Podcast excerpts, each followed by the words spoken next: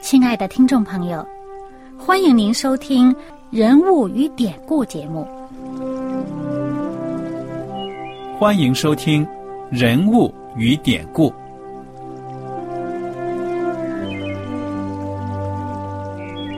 听众朋友们，当你读圣经的时候，不知道有没有过这样的想法？生活在几千年前的圣经人物，与我们这生活在二十一世纪的人有什么相关吗？那些古时候缔造了历史的伟人们，只是些令我们感叹而望尘莫及的对象吗？那些败坏了品德的小人和有负圣托的失败者，难道只是为了让我们嗤之以鼻吗？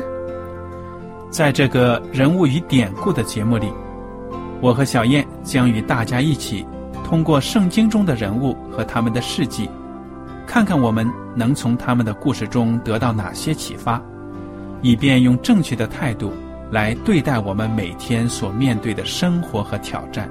共同奔走天国的旅程。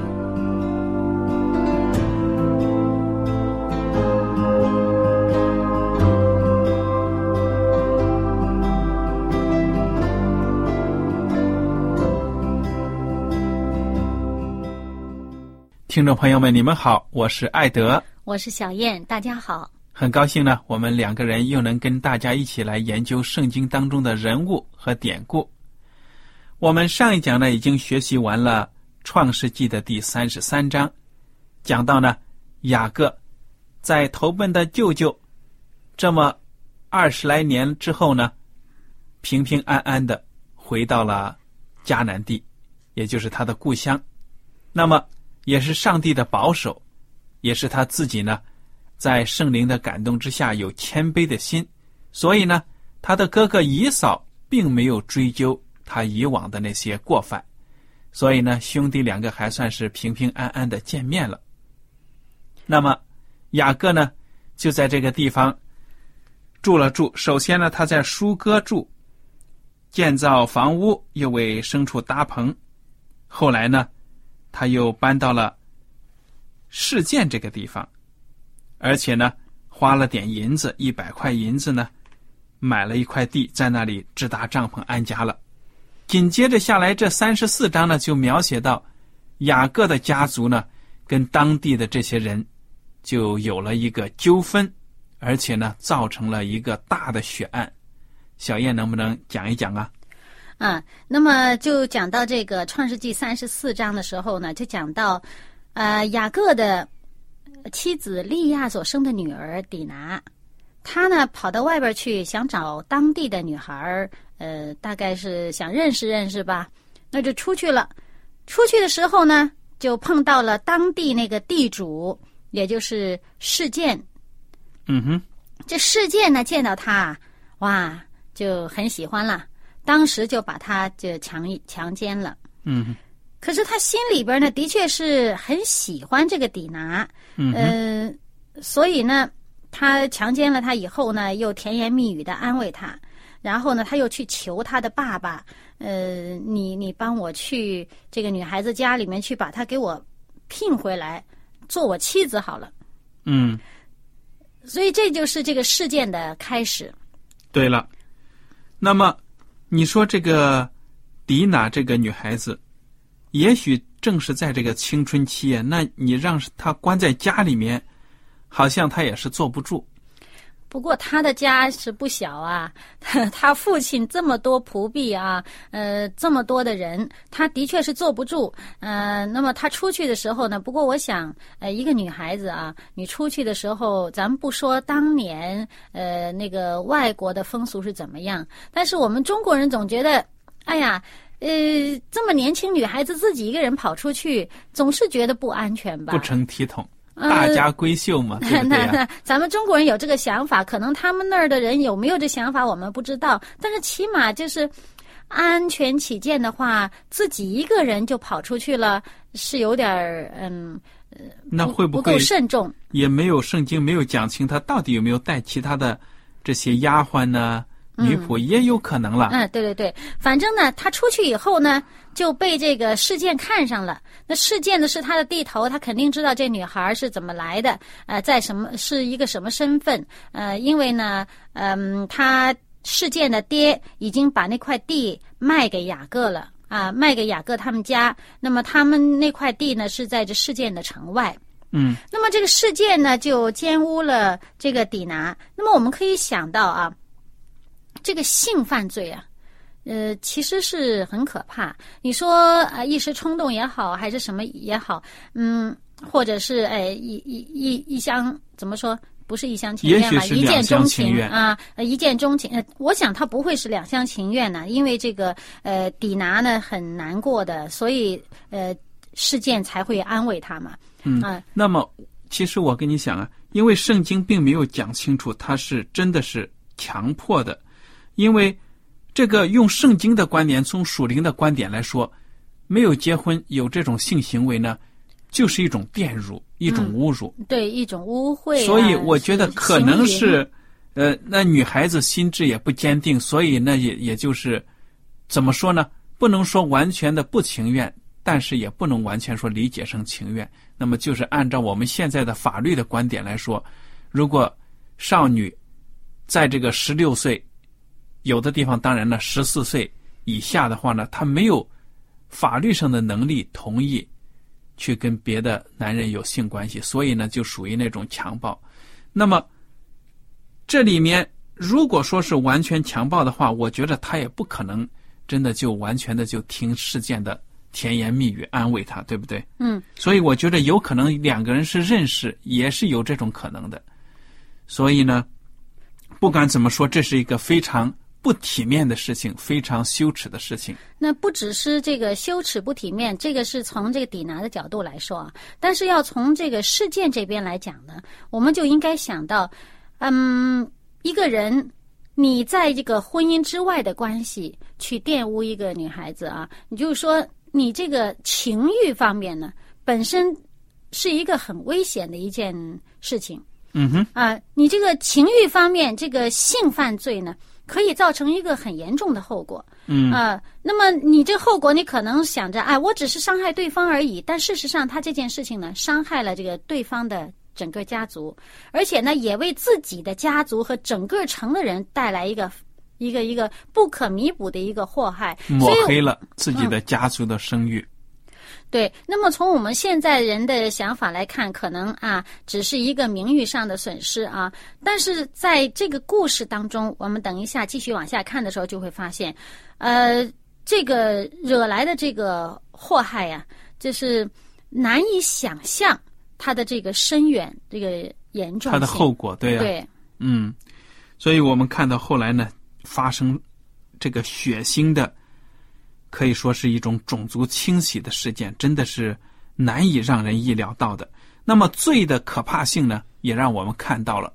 哪怕是你觉得为了满足自己的这个情欲呀，或者什么的，你以为没有什么很随便的事情，结果却造成了一个大祸。那么你看，这两个年轻人等于是好像是生米做成熟饭了，他才去跟他爸爸讲：“你去跟这个女孩子家里面。”把这个女孩子，呃，让她名正言顺的嫁给我吧，你看看。那我相信呢，他这个父亲哈，还有事件哈，那么他们应该是很明白他们这件事情做的相当的错误。嗯啊，而且呢，他们也的确是心里面带着很深的这个愧疚和愿意补救的心呢，去找雅各，就找这个女孩子的父亲。那么事件还有他的这个父亲哈莫，那去见雅各的时候呢，跟他商议。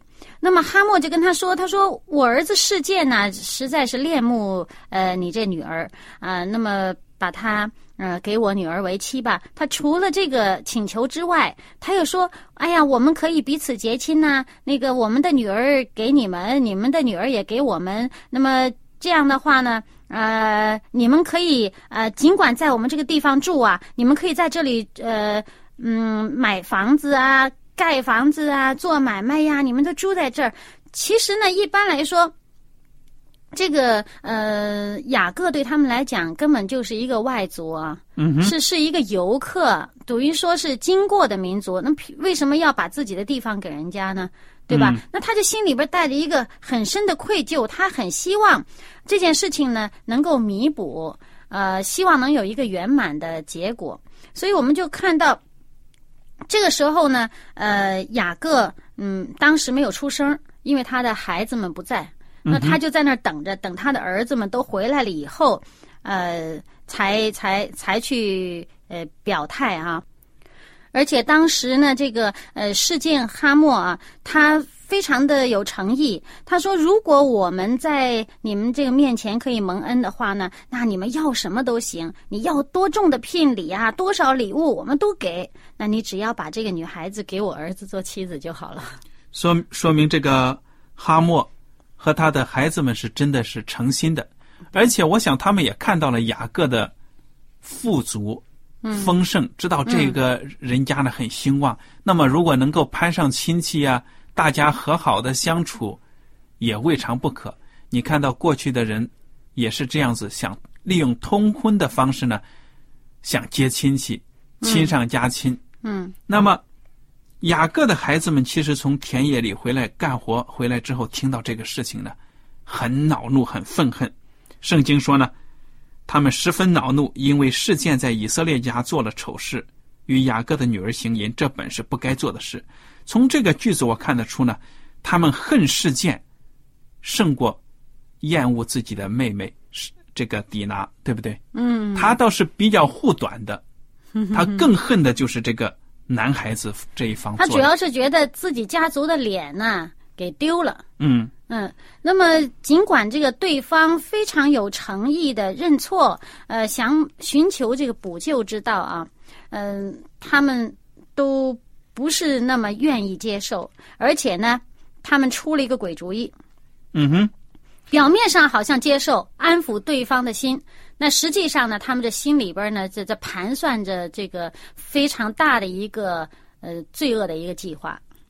从这个故事后来所描写的情节，我们知道呢，这个迪娜自从出生了、发生了事情之后呢，一直都留在对，这个留在那个事事事件件家里家里面。嗯所以这个时候，我觉得也真的是怎么说呢？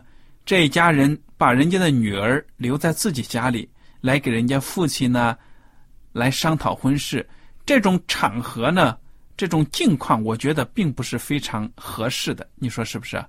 嗯所以呢，这个给人家的感觉也有可能觉得你简直就是绑架了我的女儿当人质，啊，现在来跟我们讲这个通婚的事情。所以这个雅各的儿子们呢，用诡诈的话回答事件和他的父亲哈姆。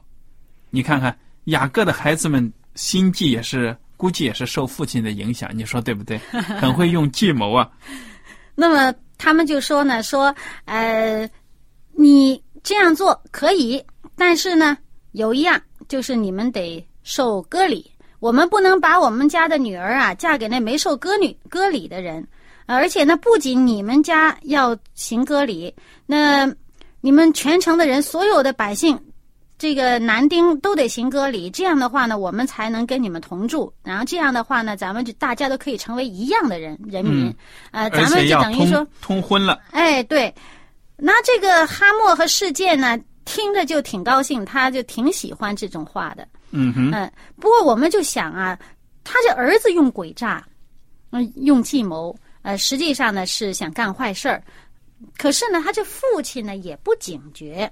而且你看他们讲，你们要接受割礼，他们没有把割礼的意义讲出来，对不对？对啊，而且说你们如果受了割礼，就表示是信上帝，没有趁机把福音传出去，对呀、反而呢就是说，你受了割礼才能跟我们一样，就好像我们很清高啊，我们就是跟别人不一样，我们就是受割礼什么，也没有讲出什么原因来。哎，对，那这个雅各当时也不够警觉，没有想到呢，实际上是应该让对方就是有敬畏真神、敬畏上帝的这个心，以这样的心呢作为这个呃嗯，来悔改自己，呃，整个全城人，比如说全城人民，呃，愿意通过敬畏上帝来悔改自己过去所做的错事。那这样的话呢，呃，如果以这样的方式的话，那整个呃事件的这个呃全程的人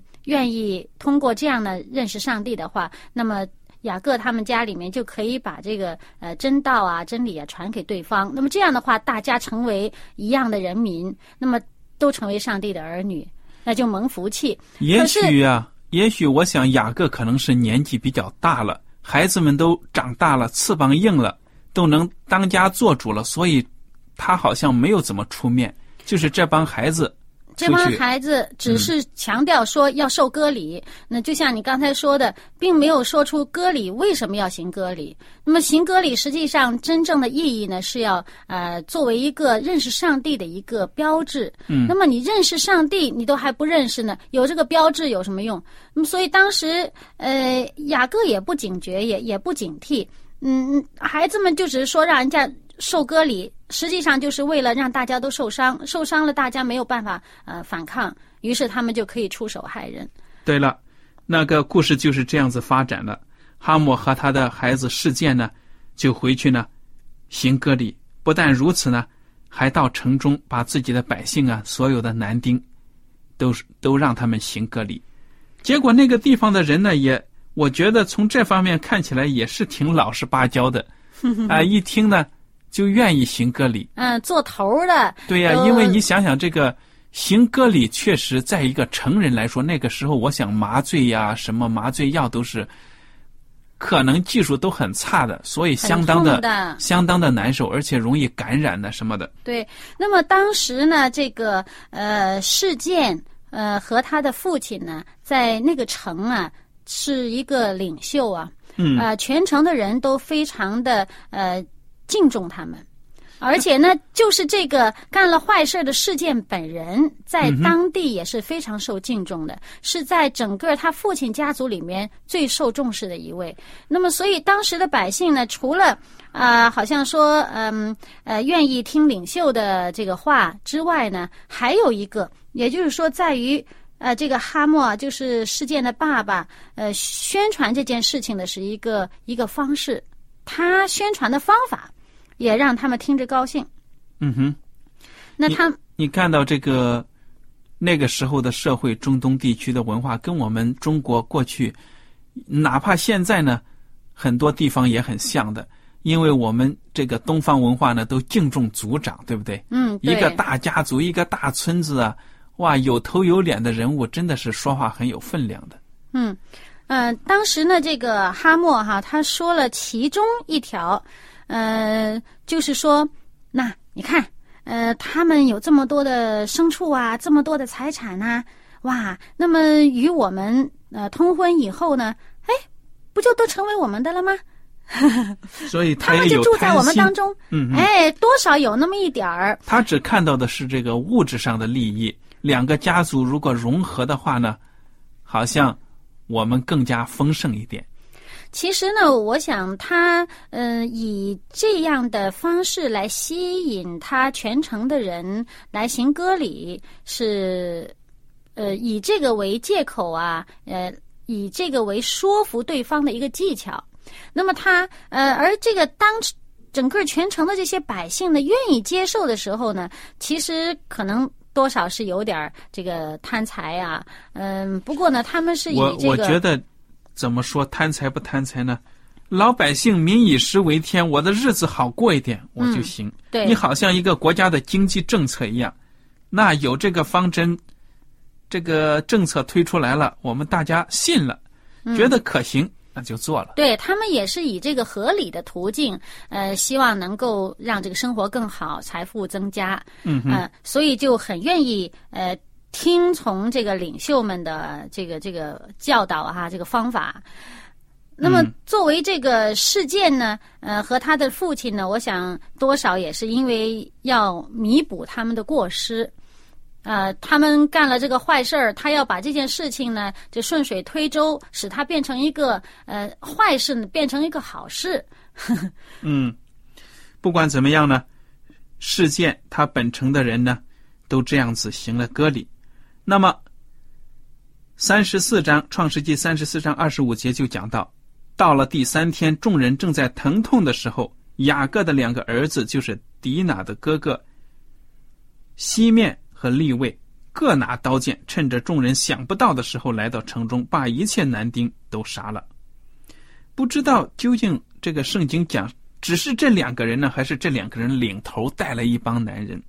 那这里面讲呢，是他们俩人去杀人，杀完了以后呢，雅各的其他的儿子呢，就趁火打劫，去抢掠全城的这个财物啊、牲畜啊，然后把人家人口也都掳掠了。嗯嗯那就是整个这个行动当中呢，这雅各的儿子们，嗯，实在是，呃，把人家的城，整个这个城啊，就洗劫了。嗯哼，嗯，而且不只是杀人，他只是杀那些呃有啊男丁，也就是说男性的成人呐、嗯那么把其他的人掳掠了，把人家什么都抢了。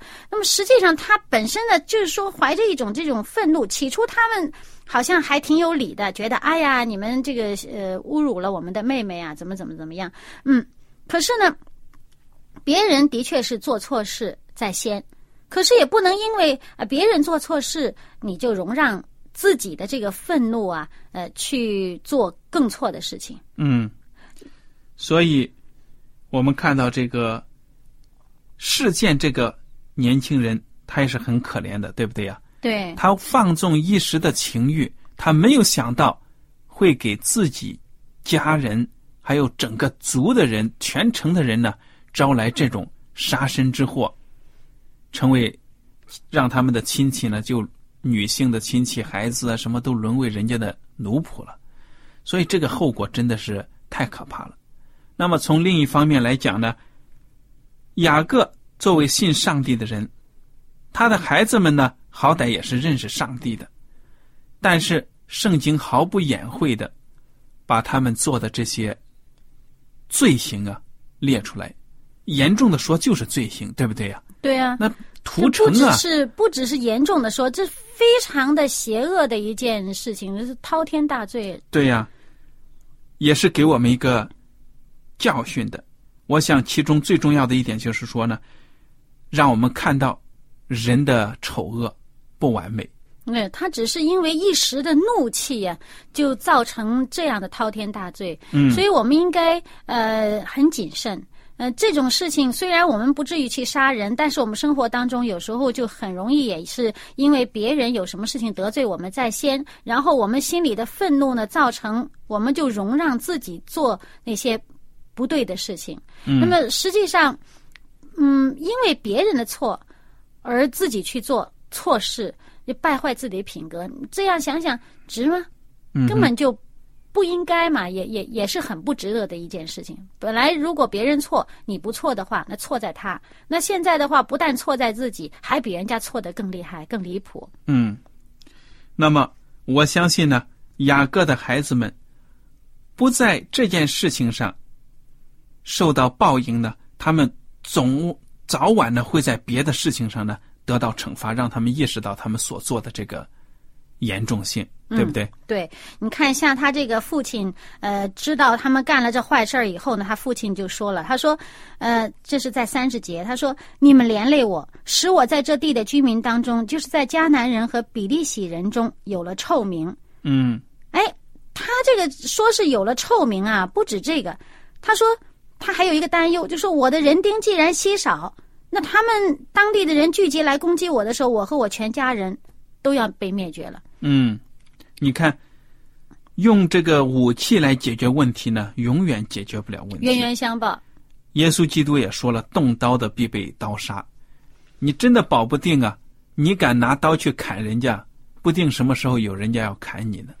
那么这个呃道理是一样的，呃，不只是这个动刀啊、动武啊，那我们用这个呃思想的折磨，比如说用语言呐、伤害别人呐、或者做一些事情让人家难受啊，那人家反过头来报复的时候，也是自己难受。所以呢，就是说这是嗯，你怎么样对别人，你很可能也要受到别人类似的对待。嗯，所以主耶稣就说了：“说你们愿意别人怎么对自己，你们也应该以怎么样对别人嗯啊？那么像这个当时雅各有这样的担忧，对他的儿子们说了，说你看看这样的话，你灭了人家的族，我们不是也要遭这个灭亡吗？那他就担心的。谁知道他说出这话以后呢，他的儿子怎么反应呢？嗯哼，在这个三十四章最后一节，他们说：“他岂可待我们的妹子如同妓女吗？”嗯，他们还在理了，对呀、完全没有悔悟之心，完全不不认罪、不认错。对呀、他们所施行的报复呢，跟他的妹妹遭受的侮辱呢不成比例的，嗯。所以是有点，真的是很过分。其实，嗯，我们不说比例不比例，在上帝面前呢，这个罪恶就是罪恶，不分大小都是罪恶。嗯那么他没有想到呢，嗯，别人伤害他，那他竟然伤害那么多无辜的人，他们所做的事情比人家更邪恶百倍。嗯，而且这个时候。你是心里怎么想呢？圣经在三十四章没有交代，但是呢，我们可以看到他父亲最后临终的时候，也就是说，在圣经四十九章，呃，他父亲临终的时候给各儿女这个祝福啊，呃，也就是说，呃呃，有上帝的这个带领给他们的这个预言当中呢，他就讲到了，就是四十九章创世纪四十九章。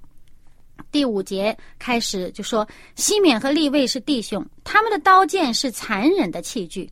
我的灵啊，不要与他们同谋；我的心啊，不要与他们联络，因为他们趁怒杀害人命，任意砍断牛腿大筋。他们的怒气暴烈可咒，他们的愤恨残忍可阻。嗯我要使他们分居在雅各各家呃雅各家里，散住在以色列地中。嗯哼，所以雅各对这两个孩子通过这件事情呢，就心里面非常的有意见了，所以呢，就在这个预言当中呢，就把他们讲出来。这两个孩子呢，真的是也是伤了他父亲的心呢。所以通过刀剑呢，没有得到平安。现在雅各也担心了，别的民族可能攻击我们。而且呢，羞辱上帝的名，因为他们号称是属于耶和华上帝的民族。那么，呃，他们这种行径呢，就让当地的人误解了上帝的品格。对呀，所以我们作为基督徒，真的应该注意自己的言行举止，哪怕是一个小小的决定呢，甚至都可能造成很严重的后果。好了，我想今天的时间呢，差不多已经结束了。